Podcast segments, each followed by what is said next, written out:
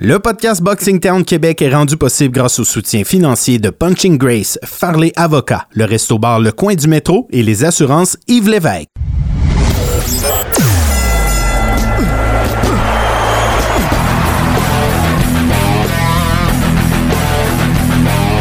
Vous écoutez le podcast Boxing Town Québec.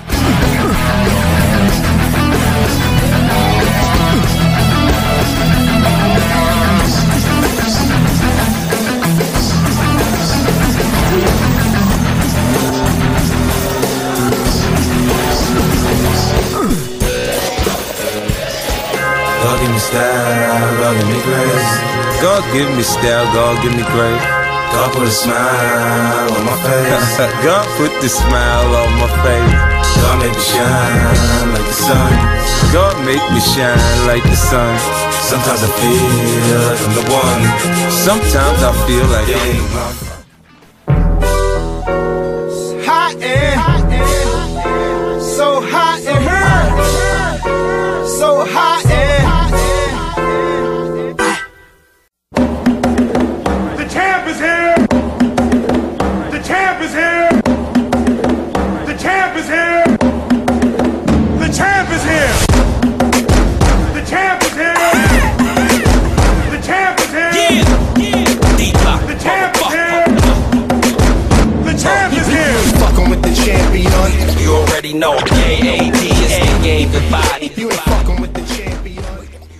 Salut tout le monde, bienvenue au podcast Boxing Town Québec. Vincent Tremblay, de retour d'un mois de vacances. Laurent Poulain, Le retour le plus demandé depuis Guy Lafleur en 89. avec les Nordiques ou euh, c'est pas les Nordiques? Euh, avec les Nordiques, ouais. Pas que les Rangers. Ça fait longtemps, il s'est passé pas mal d'affaires. Euh, oui, Vincent, il- ça brasse beaucoup. Tu reviens en pleine controverse. On va avoir plusieurs dossiers aujourd'hui, ça va voler. Et c'est le 60e, est-ce qu'on peut dire anniversaire? Euh, Ben, 60e épisode de Boxing Town Québec. on parle d'un chiffre rond, mais. Oui, Oh, parce qu'on est, on est assez festif, aussi bien euh, célébré à chaque dizaine. On aime ça célébrer. Avant de commencer, nouveau projet. Le... C'est commandité par le resto bar Le Coin du Métro de l'ami Costa. On vous invite à aller visiter la page Facebook, le compte Twitter et surtout visiter le restaurant. Dans le coin avec Laurent, c'est quoi? Oh, c'est une toute nouvelle, euh, toute nouvelle émission. On va essayer de faire ça euh, une fois par mois. Euh, des débats, parfois controversés. On va essayer aussi de rajouter une entrevue à la fin, présenter des boxeurs qu'on qu'on connaît moins, tenter à notre manière de faire un peu, euh, recréer de l'engouement pour la boxe euh, professionnelle au Québec. Et là, on passe d'un sujet heureux à un sujet peut-être un peu moins. Bien, assurément qu'il l'est moins. Les décès qui étaient évitables. Maxime Dadachev, euh, le premier. Et euh, ensuite, c'est euh, euh, Hugo. J'ai son un trou de mémoire. Hugo Santillan. Commençons deux- avec Maxime Dadachev. Ça, ça me, ça, ça m'a surpris d'une part. Ça, c'est surprenant, mais tu sais, celui-là, Vincent, il faut, faut admettre que c'est. On peut parler que c'est un peu. euh, c'est inévitable, c'est des choses qui vont arriver. Premièrement, euh, je, vais, je vais vous surprendre, là, ça n'a pas été dit souvent, mais au point de vue de la déshydratation, il est arrivé quelque chose avec le corps de Maxime Dadachev. La pesée est à 140 livres, et si tu regardes euh, le combat une autre fois, son corps ne va pas réhydrater sur le ring, il est à 141 livres et demi. Je sais pas, il faudrait qu'on parle à un médecin. Ou un- je, sais, je sais que Vincent, tu as une base euh, en faculté de médecine, tu es allé à l'école assez loin, mais il a, son corps n'a pas euh, réhyd- réhydraté, il est à 141 livres. On peut penser que tu sais, son adversaire, lui, possiblement Macias, doit Ouais. être à 153, 154 livres. Déjà là, il arrive quelque chose. Puis si tu regardes à partir du neuvième, mais c'est le dixième round qui est le round où il mange une véritable correction. Il, il se déplace plus, il tourne plus pour éviter la main droite, il se fait vraiment frapper. Euh, James Body Maggard va demander aux gens dans son coin est-ce qu'on devrait arrêter le combat? Mais les gens parlent seulement en russe. Ils veulent pas arrêter. Le gars, il est 14-0. Les boxeurs, c'est des guerriers. Ils veulent tout le temps continuer. Il est dans le coin, lui, puis il veut continuer, mais il, ça, il y a eu vraiment des conséquences euh, très fâcheuses. euh, Mais est-ce qu'on 20 devrait est-ce qu'on devrait pas se poser la question si on doit, sans dire empêcher un boxeur de perdre, de, de- de se déshydrater, de euh, tu te bats à 170, tu es un 60 170, tu te bats à 170, puis ça, ça se termine là. Arrive en forme, arrive à 170. On l'a vu, euh, c'est pas le même sport, là, mais euh, dans les arts martiaux, il y a le, c'était le premier combat à Edmonton. Eric Koch, mais il a fait la même chose, lui. C'est un gars qui a, qui a commencé à 145 sa carrière. Là, il est à 170. Il dit Moi, je perds pas de poids, je me déshydrate pas, j'arrive là en, en forme, puis je suis prêt. C'est sûr qu'il il se bat contre des, des- des plus gros, mais c'est le même. euh, Ouais, le problème- processus, là. Le problème, c'est qu'il y a toujours quelqu'un qui va embarquer dans ce processus-là de déshydratation. Puis là, tu te ramasses à affronter euh, un gars qui semble être 28 à 30 livres de plus Ouais, que tu, toi. tu, tu pèses avant le combat et si t'es plus au même poids, ben tant pis, le combat n'aura pas lieu. Mais c'est probablement là que ça devient la solution. Tu viens de, de mettre le doigt un peu sur la solution. Peut-être de revenir à la pesée le jour même du combat. Tu sais, ça se peut qu'un deux livres de différence, c'est comprenable. là. Non, non, ça, c'est quand même grave. le corps humain. Là. Mais quand tu es rendu à 15-20 livres de différence avec ton adversaire, tant pis. Tant pis. Euh, Ouais, tu possiblement- c'est ton adversaire qui l'a, puis lui, il est payé quand même. Possiblement que ça pourrait être ça la solution de rapprocher le plus possible euh, la pesée du combat. Tu sais, de ne pas laisser. euh, Là, souvent, on va faire la pesée de- à midi. Le combat peut avoir lieu seulement. Des fois, on voit jusqu'à minuit le lendemain.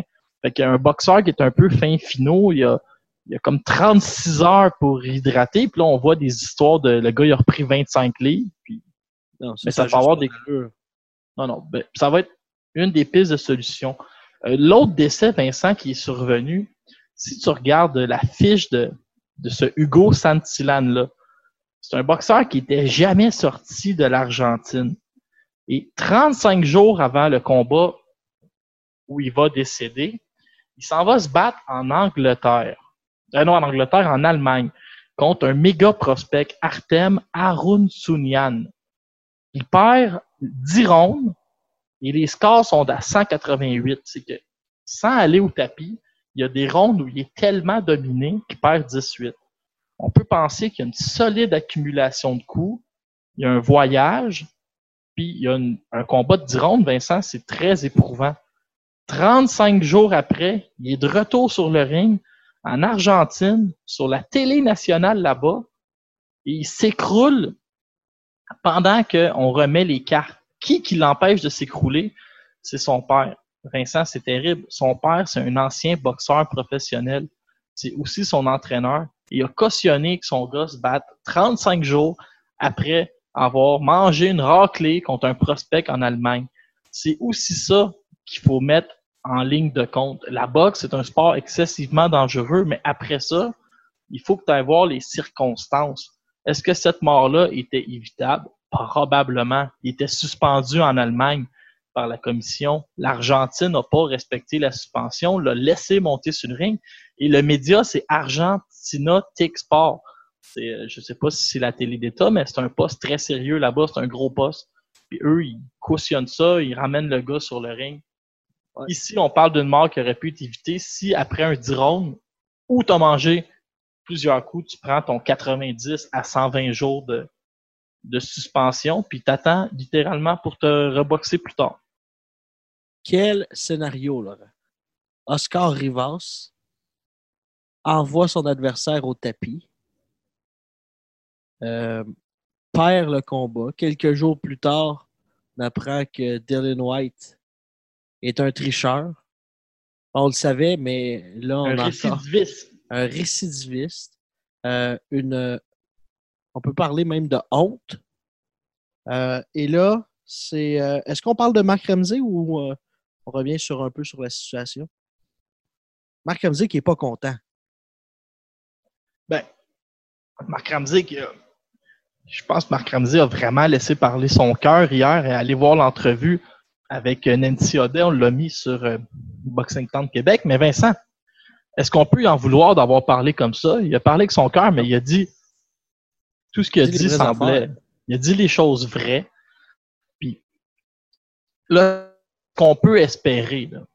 Mais c'est, on va, peut-être euh, rappeler la situation aux gens.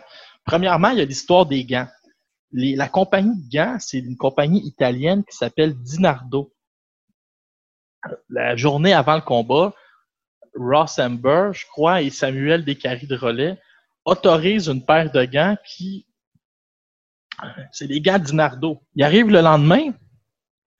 Il y a les gants de la compagnie Fly, une compagnie anglaise. Il dit Hey, on n'a pas autorisé ces gants-là. Qu'est-ce que c'est ça? Le gars de la, commission là-bas, il fait juste dire à, Ross puis à Sam Oh non, non, tout est, sous contrôle. J'ai autorisé les gants, puis si vous voulez, vous pouvez inspecter. Il y a une, deuxième paire là-bas. En partant, ça, Vincent, c'est jamais vu. Là. Je vais te dire une, une chose. Michel Hamelin aurait jamais toléré ce genre de situation-là euh, au Québec. Fait en partant, c'est tr- c'est très fling-flang sur les gants.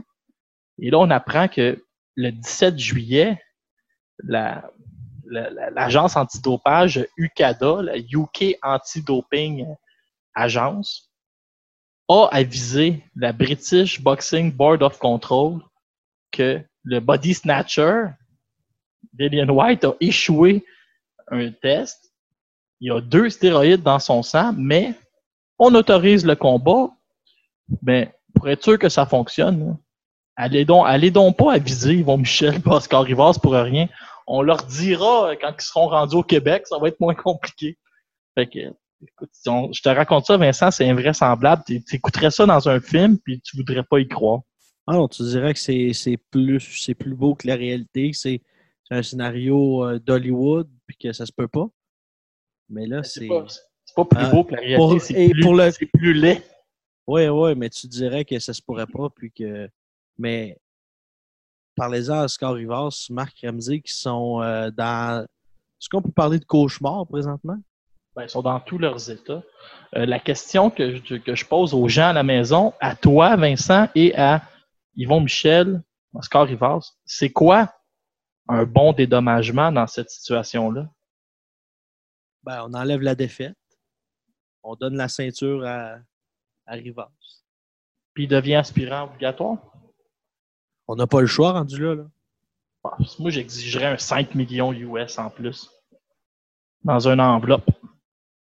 Mais, hey, c'est dommage hein, qu'on est en 2019 puis qu'il y ait encore des histoires d'horreur quand tu vas te battre à l'étranger comme ça. Tu sais, ça, on, est, y a la- on, aurait pensé à, à l'époque que l'arrivée de la télévision, l'arrivée de l'Internet allait un peu empêcher ces histoires-là qui étaient un peu folkloriques où tu sais, euh, Alain Bonamy va se battre en Angleterre contre Adrien Dotson, puis il se fait mordre au torse deux fois avant que l'arbitre arrête le combat, puis là, l'arbitre, il, il finit par l'arrêter, mais il sait que c'est pas trop filmé, là, il est correct, mais là, on parle de combat millionnaire, on parle de la WBC qui est sur place, la plus vieille association avec euh, la BBBC, puis t'arrives de, de l'improvisation, puis des situations qui, qui est quasiment risible, mais que, qui est pas drôle en fin de compte. As-tu l'impression que on ne connaîtra jamais peut-être? Est-ce que moi j'ai pas l'impression qu'il va être est-ce qu'il va être suspendu? Est-ce que va avoir une vraie sanction? Est-ce que on va avoir des réponses? Le fait que le néant, là. Le fait que c'est un, réci- un récidiviste va jouer contre lui, là, puis il va lui donner un, un 4 ans. Mais je sais pas si tu as remarqué, Vincent, est-ce qu'on est en train de banaliser les stéroïdes? Là? Les gars se font prendre, puis tu sais, je vais, je vais ramener les exemples de Marc- ça devrait être à vie. Ouais. Mais je vais ramener les exemples de Marc Ramsey. Tu sais, Luciane Boutet avec l'ostarine. Ah, ben oui, mais j'ai acheté un produit quasiment euh, chez Jean Coutu, puis il a été contaminé. tu sais. Même chose pour euh, Saúl Alvarez. J'ai mangé dans un mauvais steakhouse. Tu sais, ça devient un peu, euh, un peu banal puis loufoque. Là. À se demander si euh, euh, la prochaine fois que je vais aller au coin du métro, si je il n'y a pas quelque chose dans mes ailes de poulet que si je peux Ben, plus si aller. les ailes de poulet mesurent un mètre, pose-toi des questions. Non, non, mais c'est un peu spécial comment on banalise ça. Tu sais, oh, il y avait ça dans ma vitamine C. Tu sais. C'est un peu inquiétant de penser que il y a, a peut-être des, euh, des stéroïdes quasiment dans des suppléments que tu peux acheter au magasin au coin de la rue. Il me semble, dans ma tête, ça ça tient pas comme, comme excuse. Là, mais je peux pas euh, accuser Daniel White. Mais la question, moi, que le- quand je regarde encore le combat, tu sais, je, je le réécoute, puis là, quand tu le réécoutes en sachant que Dylan White a échoué le test, euh, Vincent, euh, moi puis toi, là, on est pesant. Tu sais, on, je sais pas. Moi, moi, je vais te dire, là, je, je pense que je pèse le même poids que Dylan White. Mais il est plus en forme que moi. Mais la, la question que je veux Il y a poser. surtout un pied de plus. Ouais, ouais, c'est ça. Mais le constat que je veux faire, c'est écoute, Dillian White n'était pas en grande condition physique à 259 livres. Il traînait du gras avec lui. Il se fait atteindre sévèrement par un uppercut. Il visite le tapis. Il commence le dixième comme un chien enragé, puis il est vraiment remis. Le- la question qu'il faut se poser, c'est est-ce qu'un Dillian White clean, de un, se remet du KO, et de deux, sort aussi fort au dixième? Tu sais, quand on dit, ah, Daniel White, a gagné, il a dominé avec son jab, ben, peut-être que s'il n'était pas sur, sur ces substances-là, il aurait commencé le dixième très faible, puis qu'Oscar aurait ramassé des rondes de championnat, puis gagné au juge, parce qu'il était pas loin de le faire. Il l'aurait peut-être même fini. Fait faut pas... euh, ça, c'est non plus, c'est à ne pas négliger, là, de... tricher, euh, c'est pas juste la force de frappe, c'est la, la récupération. Ben, c'est surtout, on l'avait vu, hein, Eric Gagné, c'était ça, là, c'était la récupération. Après une blessure, ben là, tu te fais frapper, puis tu es au sol, tu te relèves, puis ça paraît pas, là. Ben non, il sort, il- tu l'as-tu vu sorti, l'as-tu, l'as-tu vu comment il est sorti euh, au dixième round, tu sais, comme un gars un peu euh, frais et dispo.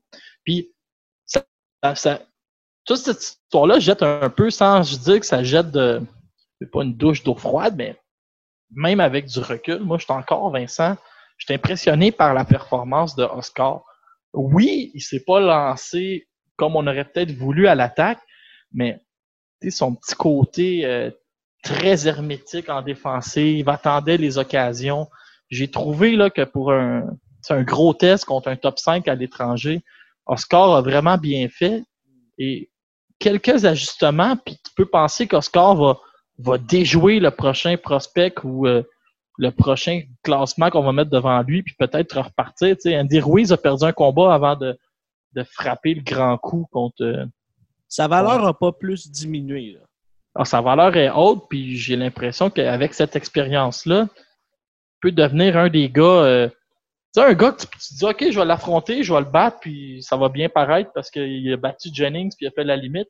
Avec White, je pense que si quelqu'un fait ce calcul-là, exemple, un Daniel, un, pas un Daniel Dubois, mais un Joseph Joyce ou un autre prospect qui, qui est en lancé, Ben, pourrait se Joyce, faire c'est jouer. un peu- Ouais, il est vieux, mais je dis, il y a 10 combats. Mais je pense que Oscar peut jouer un tour à quelqu'un qui voudrait simplement l'ajouter sur sa carte d'affaires en disant OK, il y a des belles victoires, il a tenu. Amenez-moi là, tu sais. Je vais donner un autre exemple. Un Povetkin qui voudrait faire une lancée et prévenir Oscar en Russie pourrait se faire jouer un tour. Un vilain tour. Il Euh, va, va falloir surveiller Povetkin aussi, par exemple, euh, avec ses suppléments, mais ça, je pense que c'est. C'est quoi, Vincent? C'est 6 sur 10 chez les poids lourds qui ont déjà eu euh, un épisode, un mauvais test. Fait qu'on on est vraiment pas euh, sorti de l'auberge avec nos poids lourds. Maurice Hawker, as-tu l'impression qu'il euh, se souvient de cette euh, dernière euh, sortie chez les professionnels? Ouais, mais il a bien parlé, hein, Maurice Hooker, après le combat. Il a dit l'arbitre a probablement. ben, je pense pas qu'il a dit l'arbitre euh, pas sauvé ma vie, mais il a dit avec les événements qui viennent d'arriver, peut-être que l'arbitre m'a sauvé. Mais c'est un. C'est un peu l'essence même de la boxe, tu sais, Vincent, ce qu'on n'arrive plus à avoir dans les derniers temps, les meilleurs qui affrontent les meilleurs. José Ramirez et Maurice Hooker étaient clairement identifiés comme les troisièmes et quatrième meilleur boxeur de la division de, de poids des 140 livres. Puis, euh, José Ramirez vient vraiment de s'établir comme numéro 3. Tu sais, à chaque fois qu'il y a un combat au sommet entre 1 et 2, Josh Taylor et Progrès vont s'affronter. Entre-temps, toujours quelqu'un qui vient s'asseoir dans le siège, qui fait, tu sais, même si Progrès l'emporte, on va dire, hey, la, la division est pas vraiment balayée, tu peux pas vraiment monter à 147 tout de suite il reste un tel. Ben là, ce, ce tel-là, c'est vraiment euh, José Ramirez qui euh, s'identifie comme le numéro 3 de la division, est invaincu euh, avec top rank, puis il va vraiment falloir euh, surveiller José Ramirez. Moi, il m'a impressionné. Il était très, très bon. Puis, euh, Vincent, tu as vu le combat? Je sais pas si tu l'as écouté au complet. Mais quand il a flairé l'odeur du sang, ça n'a pas pris de temps. Moi, je me rappelle pas d'un combat. requin. Ouais. Je me rappelle pas d'un combat où le, tu sais, le, le boxeur, mais à ce niveau-là, que le boxeur atteint son adversaire et là lui dit euh, Oublie ça, tu reviendras pas parce que tu auras pas de deuxième chance. Tu sais, la fameuse deuxième chance, laisser l'adversaire revenir dans le combat. Disons que ce soir-là, José Ramirez avait aucunement l'intention que Hooker euh, puisse euh, se euh, puisse se, ré- pas se réhabiliter puis revenir avoir une chance de gagner le combat. Et ben, José Ramirez, sur la liste des boxeurs à surveiller, déjà on parle de ça, ça m'a un peu déçu. On parle d'un combat entre euh, José Ramirez et Chris Algérie pour vraiment encore plus Ouais. euh, l'identifier pour les Américains. Mais assurément qu'on avait vu euh, quelque chose dans le, la boxe de M. Hooker là, pour ce qui est du clan de Ulysse. Parce qu'on a, on a couru un petit peu après. C'était lui qu'on voulait. Ouais, on a- ils ont couru beaucoup Parce après. on a- savait, là. Il savait que c'était un combat à la portée Ulysse. Ben, on peut, on peut admettre que Hooker, si tu regardes avec Ramirez, Taylor, Progrès, euh, même Victor Postol, c'est un peu. Hooker était un peu sans, sans dire l'intrus, c'était un peu le, le maillon faible la division. Là, pas, il y avait beaucoup de misère à faire les 140 livres aussi récemment contre son adversaire euh, haïtien, était quasiment, c'était quasiment pointé, euh, la misère à marcher sur le ring. Fait que il, il a été identifié, puis ça a été, là, écoute, euh, les, les recruteurs ont bien fait leur travail, ils avaient identifié Hooker. Là, il est sorti de l'équation. Probablement qu'il va continuer sa carrière à 147 livres et que José Ramirez, lui, ben, en voie de devenir euh, une superstar. El Cyclone de Guantanamo. Yori Hey! Gamboa. Gamboa, qui a une autre vie, il est rendu à 38 Ça. Non, il a 37 ans, l'âge, un âge très respectable. Et lui, euh, on se demandait un peu sa carrière, elle s'en allait nulle part en, en 2017 quand il a, perdu. Je pense qu'il était favori à 42 contre 1, puis il avait perdu contre Castellano. Mais depuis ce temps-là, écoute, ça allait mal. Deux majority decisions. Et là, ben, sais, quand tu un bon promoteur puis que tu as un nom, on a réussi à le replacer. Là, il a, battu Roman Martinez qui était sorti de la retraite pour ce combat, ce combat face à Gamboa.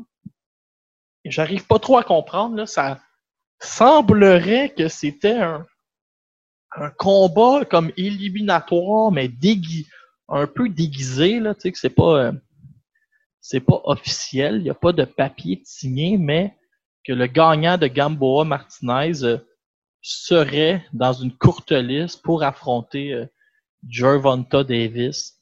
On peut penser que le jeune, euh, le jeune Davis va vouloir rajouter un Gamboa sur sa fiche. Mais ça va être à suivre. On a aussi vu, Vincent, est-ce que tu as vu ça? Gervonta Davis fait peur. hein? Un monstre. Et quand- Il porte bien son surnom, par exemple. Le tank. Ouais, c'était les deux autres combats qui ont eu lieu cette soirée-là. Euh, Gervonta Davis, lui, s'est débarrassé de Ricardo Nunez en deux petites rondes. Vraiment, on peut le dire, un massacre. Et euh, après le combat, Floyd Mayweather a dit qu'il était, maintenant ouvert à organiser un pay-per-view entre Kevin Farmer et Gervonta Davis. Ces deux-là, Farmer, qui est commandité par les, euh, les New Look. Ah, ben, je pense que je l'ai dit. Je pense... je pense que je l'ai dit quatre fois, mais comment un gars qui n'a pas les yeux dans le même trou peut voir venir tous les coups comme ça? Il y a eu des séquences folles où il évite tout, mais euh, Vincent, c'est. On aurait dû, on aurait dû y penser peut-être de- d'enregistrer un clip avec euh, le capitaine Crochet, parce que euh, Kevin Farmer, lui, affrontait euh, Guillaume Frenois, et j'ai rarement vu un boxeur aussi courageux que Frenois. Il a avancé pendant 12 rondes, il s'est pris vraiment beaucoup de contre-attaques au corps. Mais Vincent, est-ce que tu as entendu les propos de Steven Farmer après le combat? Non, je t'écoute. Je- alors, je vais, te les, je te les répéter. Il a dit, il s'est fait huer, là, ça n'avait pas de bon sens. Le monde huait euh, au Texas la performance de Farmer. Parce que Farmer, qui lui vient de Philadelphie, a pris aucun danger. Il a dit, de un, je suis pas chez moi. Puis de deux, il vient d'en mourir deux. là. Il dit, moi, dans mon style, j'ai toutes les habilités pour me faire frapper le moins possible puis euh, de gagner le combat. Il dit maintenant, c'est comme ça que je vais me battre. Je veux pas qu'il m'arrive rien. J'ai une femme puis des enfants.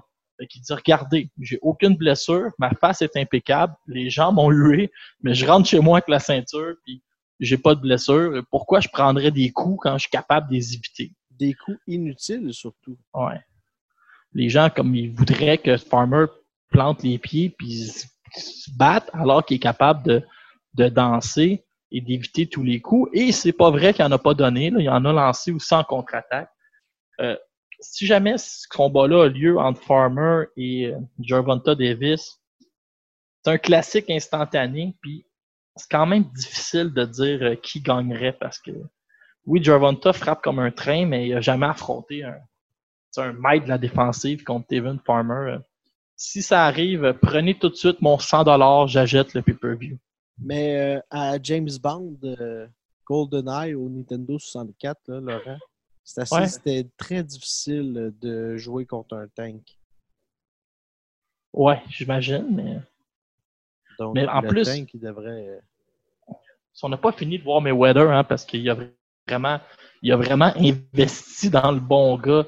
Je sais qu'il a vendu plus de 13 000 billets, tu sais, ce qui est quand même assez rare maintenant. Il parle de pay-per-view, puis faire Gervonta Davis, il polarise, il polarise les gens. Le monde, quand même, veut le voir boxer. On- ça se peut que Floyd, le promoteur, ait beaucoup de succès. Prince Charles Martin. Un autre a une vie. Veux-tu bien me dire quel genre de combat qu'on essaye de nous, de nous arranger? Est-ce que Tyson Fury a réellement signé chez Top Rank pour affronter Prince Charles Martin? Là, on a un peu un Tyson Fury qui est assis entre deux chaises, là, qui attend le résultat de Wilder Ortiz, qui attend le résultat de Joshua contre Ruiz. Fait que non, on se dit, il y a beaucoup trop d'argent sur la table pour prendre de réels, dan- réels dangers.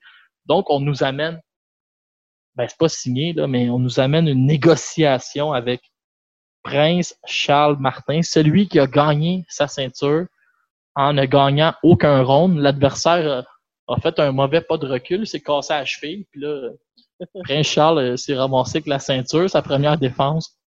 Anthony Joshua, ça a duré quatre rondes.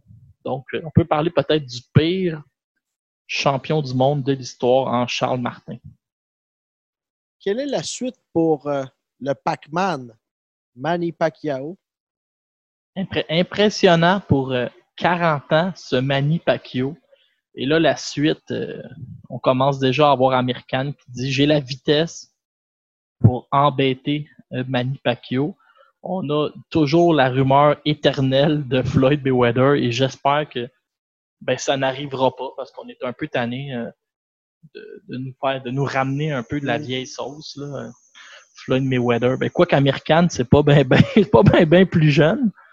Mais Pacquiao, pour moi, on pense toujours que c'est le dernier combat. Je l'avais perdant contre Thurman. Écoute, il n'y a même pas eu de misère. Fait qu'on peut penser que Pacquiao, il en reste peut-être un autre gros dans le corps. Pourquoi pas? Pourquoi pas American? Pourquoi pas le gagnant de Spence contre Porter? Je le sais pas, mais toute une situation, Vincent, ce Manny Pacquiao-là ne vieillit pas. La WBO n'existe plus pour Fox, Showtime et PBC. quelle histoire rocambolesque. La PBC, donc All Moon, le réseau Fox et Showtime, qui sont les principaux diffuseurs, euh, se sont levés un matin puis ils ont dit la WBO Euh, le, président de la WBO, c'est Paco Valcarcel. Il s'est présenté en cours en 2015 pour euh, contre PBC. Et PBC, on a dit, on le sait, Paco, que tu travailles à la solde de la WBO. La preuve, on a à peu près 150 boxeurs de signés. Il y en a 4 ou 5 seulement qui sont classés à la WBO. Tu prends nos gars puis tu les tasses. Donc, pour nous, la WBO n'existe plus. Donc, en fin de semaine, quand ils ont présenté le champion du monde unifié, Andy Ruiz, il était simplement champion de la IBF et de la WBA. On n'a jamais mis à l'infographie la WBO. Et une autre des raisons que les, gens qui aiment les complots euh, vont donner, c'est que c'est la façon qu'ils ont trouvé pour éviter que Terence Crawford arrache toutes les ceintures qui appartiennent maintenant euh, au réseau PBC chez les 147 livres. Donc, aucune infographie de PBC maintenant va inclure la WBO. Euh, On va même, on paiera plus de frais de sanction. On n'annoncera plus la ceinture WBO. On la montrera plus à l'écran. Vraiment, euh, c'est une drôle de situation. La guerre. deux postes de télé vont, vont annuler la WBO. Est-ce que maintenant, ça veut dire que, je sais pas, moi, la WBC n'existe plus chez Dazone, tu sais, éventuellement, est-ce qu'on va, on va en venir à ça, genre, c'est quand même, euh, Les propres chaînes de télévision vont revenir avec leur ceinture, la ceinture d'Azon. ouais, ou il va sortir un Ted DiBiase avec des, des diamants sur une ceinture. Quoique, c'est- qu'ils l'ont déjà fait souvent, là, la ceinture WBC diamant. Mais en tout cas, toute, un- toute une histoire, Vincent, où les postes de télé, est-ce qu'un jour TVA Sport va se lever puis va dire euh, on n'en veut plus de, je sais pas, de la IBF?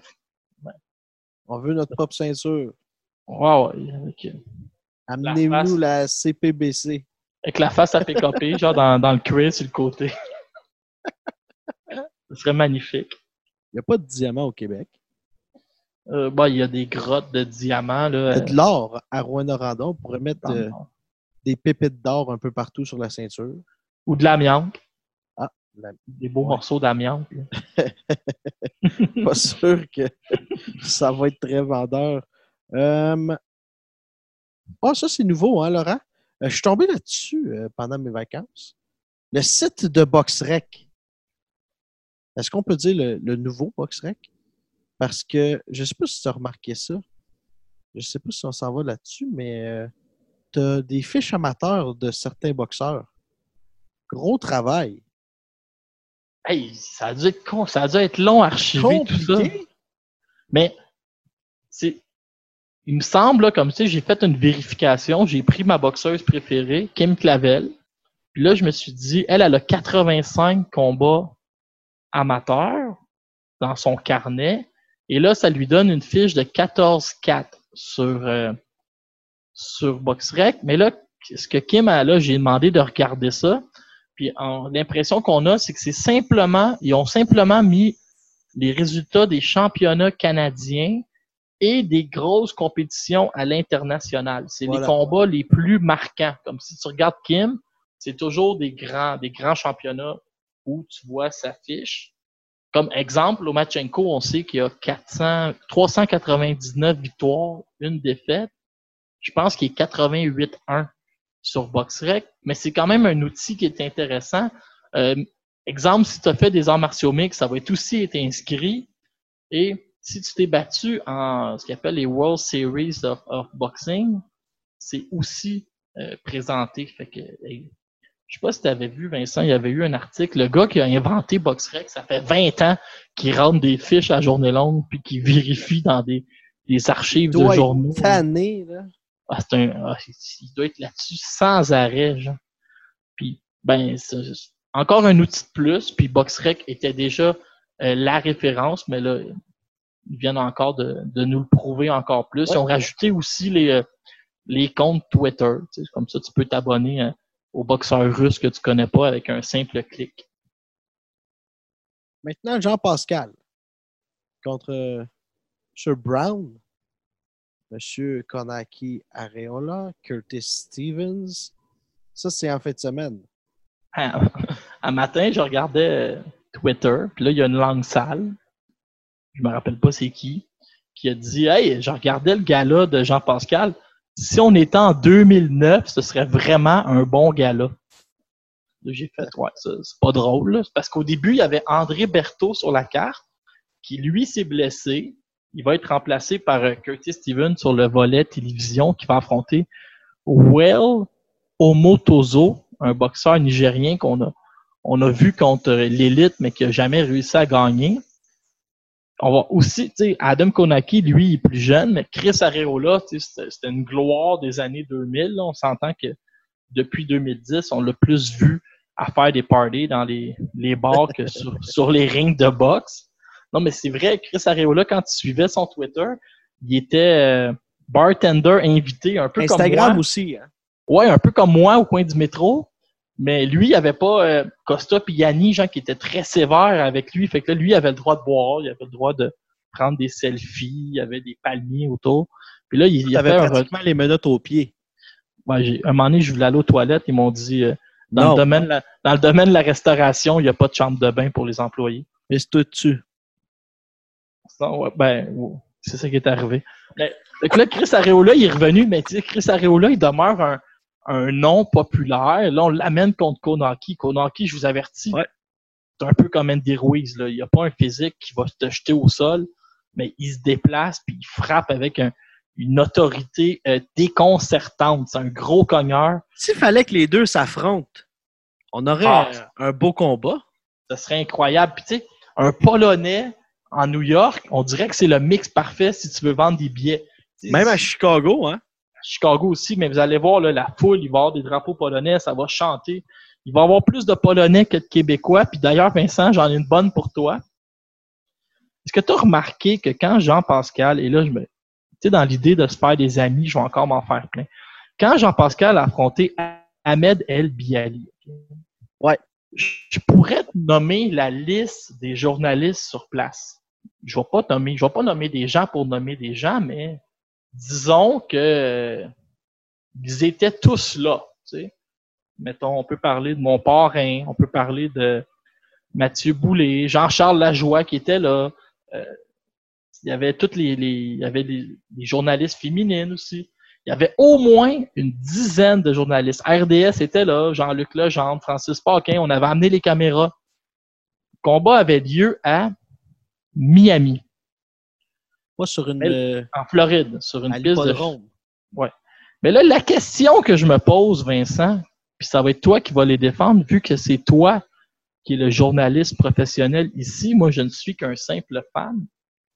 Est-ce que les journalistes préfèrent couvrir les galas de boxe en Floride en décembre qu'à New York au mois d'août?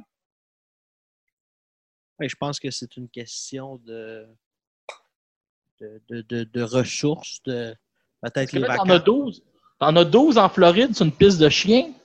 Puis là, il n'y aura pas un chat, on dirait, il n'y a pas un chat à, à Brooklyn pour un championnat, la WBA intérim, qui potentiellement pourrait être le dernier combat de Jean-Pascal. Ah, Mais à la défense des journalistes, Jean-Pascal s'est lui-même joué un tour en annonçant une fausse retraite pour stimuler les ventes sur euh, Canal Indigo cette fois-là. Voilà.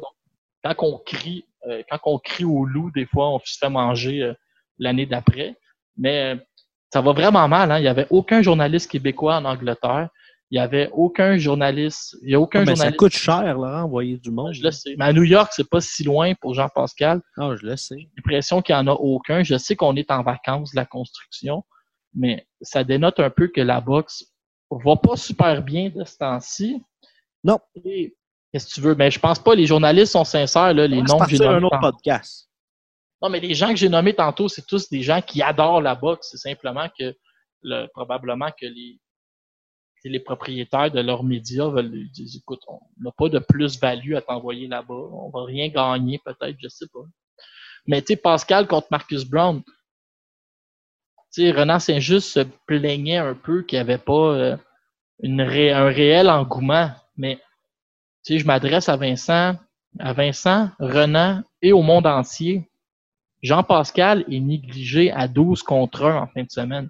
Je le sais qu'on veut y croire. Je sais que c'est beau l'histoire de Cendrillon, mais ça fait peut-être cinq ans que Pascal lance plus le volume de coups pour se battre contre l'élite. Il- il a son nom, c'est un ex-champion du monde. Tu le payes, puis tu le rajoutes sur ta carte d'affaires. C'est un peu plat. C'est ton budget, OK? Ton budget, par exemple, le budget Boxing Town, OK?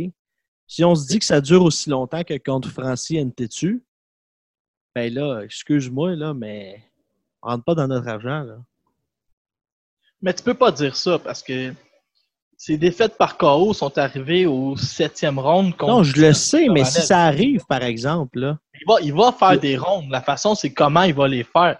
Est-ce qu'il va chercher à gagner des rondes? Est-ce qu'il va chercher à échanger? Ou il va simplement se camper en défensive comme il a fait avec Bivol, se déplacer, puis là, regarder le fossé euh, se créer sous ses pieds. Tu sais, mais qui est plus dangereux, Bivol ou Brown? ben, Bivol est le. Bivol, c'est un robot. là. Bivol, tu sais ce qu'il va te donner. Brown frappe excessivement fort. Il est gaucher, mais ce qu'on semble espérer du côté de Jean-Pascal, c'est que, que, que notre ami Brown est paresseux. On, on pense qu'il est paresseux puis qu'il est shaké dans sa tête. On pense que si ça va pas comme il veut, il peut se mettre à bouder puis euh, c'est quasiment arrêter de boxer puis à moins en faire sur le ring. Tandis que quand ça va bien pour lui, ça va vraiment bien. Si, si tu le laisses s'installer comme il a fait contre Badou Jack, mais là, il prend confiance puis il devient très dangereux. On l'a vu, Badou Jack avec la, la coupure immense. Ah ouais, c'était pas beau, ça. Mais, tu sais, la, On souhaite que ça se termine bien. tu sais, la prédiction la plus euh, sensée, c'est 120-108 pour euh, Marcus Brown.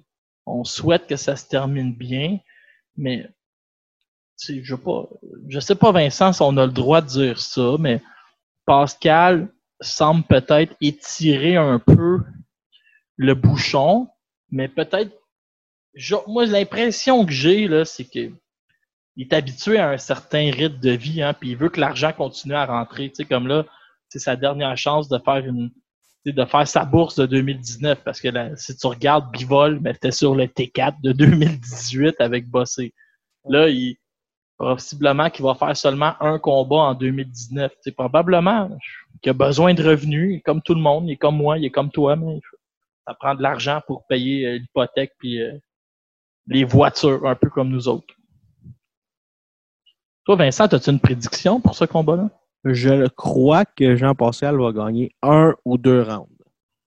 Ouais, ok, on parle un, un peu la- le même scénario que contre euh, Bivol. Oui, oui, oui. Mais je Bon. pense pas qu'il va se faire. euh, ce que je le souhaite pas. Je souhaite qu'il. Là, On a commencé à recevoir des messages en privé pour savoir euh, on écoute ça où, euh, Pascal, contre Marcus Brown? Un adresse. C'est facile. Le resto bar le coin du métro. Au 10 719 rue La Jeunesse à Montréal. Et les ailes de poulet sont exceptionnelles. Le menu, Wow! l'adorer. Wow! J'étais allé l'autre fois avec euh, Régent Tremblay, il est venu nous rejoindre pour, euh, au coin du métro, puis il me demande qu'est-ce qu'on mange ici. Je lui disais, hey, prends le menu, là, lance-le à bout de bras, puis commande des ailes de poulet toute la soirée. pas, pas compliqué. Recette secrète. Ouais, je connais quelqu'un, je connais quelqu'un qui met des ailes de poulet dans le congélateur parce qu'il les aime tièdes. Euh, la première fois que quand j'étais à Edmonton, j'ai demandé ça, Laurent. Là. La fille, elle m'a regardé, là, puis d'un air. T'arrives de où? Ah, mais- d'où, toi? Sans doute, ouais. Ah, exceptionnel. Ah, Vincent, pendant qu'on est dans les plugs, là, on a fait notre plug pour le coin du métro, donc on va manger gratuit toute la fin de semaine. Mais une autre chose euh, sur Punching Grace, ce matin, ils ont sorti une rétrospective de, en boxe, là, la manière que ça fonctionne, c'est les saisons sont environ de septembre à juin. Après ça, on prend l'été de congé, puis on repart la nouvelle saison, un peu comme au hockey. Tu sais, on va dire la saison 2019-2020 ils ont fait une rétrospective de la saison 2018-2019 et on revoit plusieurs combats. Tu l'arrivée de Punching Grace, euh, moi, je m'en rappelais quasiment. J'avais l'impression que ça faisait 15 ans de ça, mais comme NTTU contre Bazinian, euh, on voit des combats de Mathieu Germain contre Steve Plaguette avec une petite entrevue. Puis entre chaque combat, tu vois euh, Camille puis Antonin qui euh, par- parle de ce combat-là, il parle des choses qui s'en viennent et de leurs attentes pour la prochaine saison.